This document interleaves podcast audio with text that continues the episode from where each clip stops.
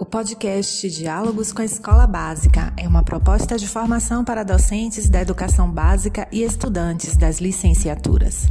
O objetivo é dar voz e escuta aos docentes para que veiculem os saberes e dilemas do cotidiano da escola, suas práticas e situações de aprendizagem da docência.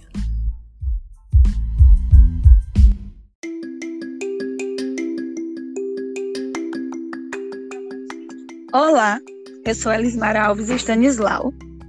E eu sou Júlia Kelly Santos Reis. Somos estudantes do curso de Pedagogia da Universidade Estadual de Feira de Santana. E hoje vamos falar um pouco sobre ritmos de aprendizagem, com o objetivo de entender sobre a diversidade de ritmos que encontramos dentro da sala de aula. O tema de hoje é Diversidade na sala de aula, diferentes ritmos de aprendizagem. Entendemos que ritmos de aprendizagem é todo o processo individual que o sujeito passa para que consiga compreender determinados assuntos e se desenvolver ao longo do seu percurso formativo e pessoal. Compreendemos que cada criança aprende de uma forma e nós, enquanto orientadoras, precisamos buscar métodos que possam auxiliar os nossos alunos a se desenvolverem nas suas singularidades. Portanto, partimos da seguinte questão: como compreender e respeitar o processo e o tempo de aprendizagem dos alunos nos anos iniciais da educação básica? Considerando que cada aluno tem seu ritmo e aprende de uma forma, precisamos de estratégias para conseguir adequar seu processo de ensino nas escolas, pois todos devem ter a mesma oportunidade de estar nesse espaço formativo mas cada um com sua particularidade necessita que procuremos formas diferentes de darmos conta deste processo tão essencial na vida destas crianças, respeitando os diferentes ritmos que apresentam em sala de aula. Devemos entender que vivemos em uma sociedade diversa, com pessoas diferentes, cada uma com seu jeito. E quando estamos na sala de aula, acontece o mesmo. Nos encontramos com um grupo heterogêneo, é uma diversidade de alunos com níveis de aprendizagem diferentes e, consequentemente, ritmos de aprendizagem diferentes. A escola é um ambiente onde todos devem ser tratados igualmente e devem ter as mesmas oportunidades. Como é dito no artigo 206 da Constituição Federal de 1988, devem ter igualdade de condições para o acesso e a permanência na escola com isso, devemos utilizar estratégias para auxiliar todos os alunos, já que é necessário a realização das atividades de acordo com o ritmo de aprendizagem de cada um deles. Então, é essencial que seja realizado um diagnóstico para saber em que nível cada aluno está, qual nível de conhecimento cada um tem, o que vai facilitar na hora da intervenção pedagógica, porque saberemos o que ele já alcança e quais metas ele precisa alcançar. Assim, também podemos adaptar os conteúdos para que todos possam acompanhar e ter resultados significativos, já que esse processo implica em avaliar para conhecer e intervir, qualificando a aprendizagem e respeitando o ritmo de cada criança. Não devemos esquecer a importância do diagnóstico ser realizado de forma contínua e cumulativa. Os instrumentos de avaliação fazem parte do processo para então avaliar e observar os problemas e dificuldades ainda encontradas pelos alunos, comparando com esses resultados anteriores. Ressalto que o diagnóstico vai além de dados e estatísticas é uma base importante que ajuda a elaborar e ressignificar o planejamento.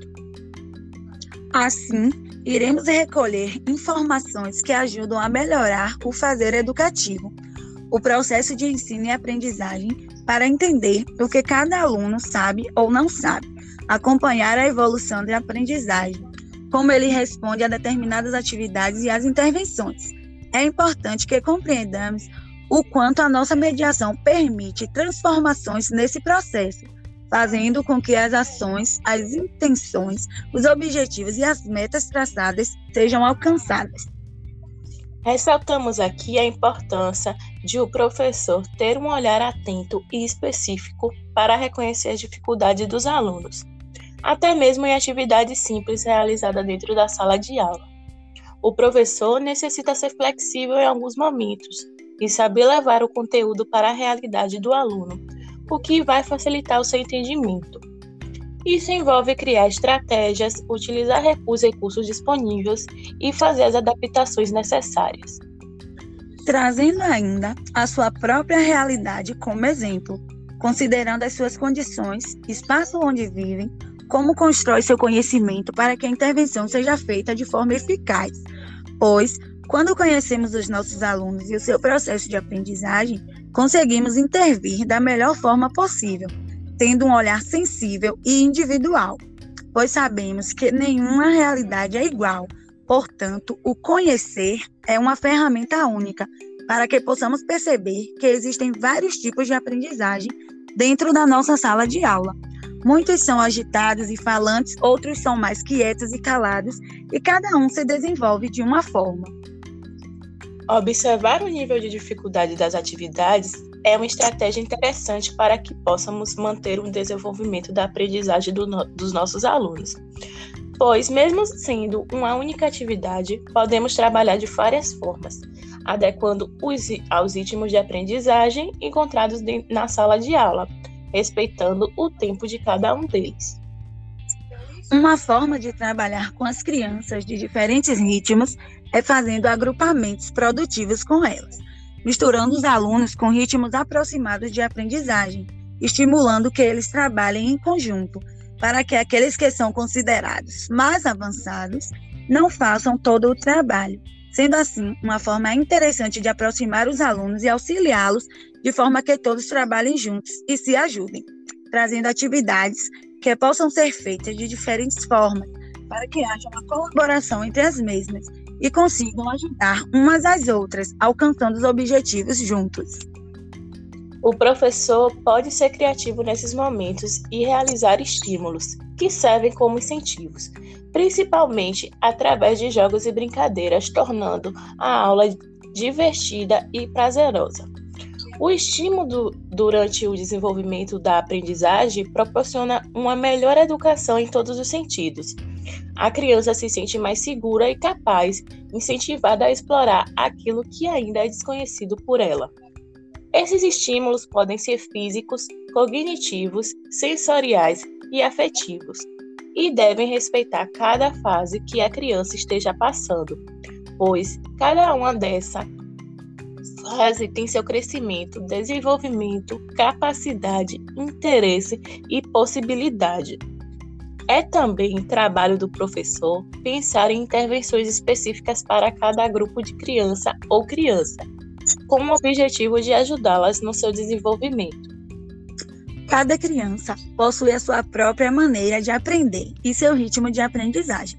Então, devemos respeitar e acolher todas para que elas possam superar as dificuldades existentes e alcançar um bom desempenho, pois a escola deve ser um lugar flexível.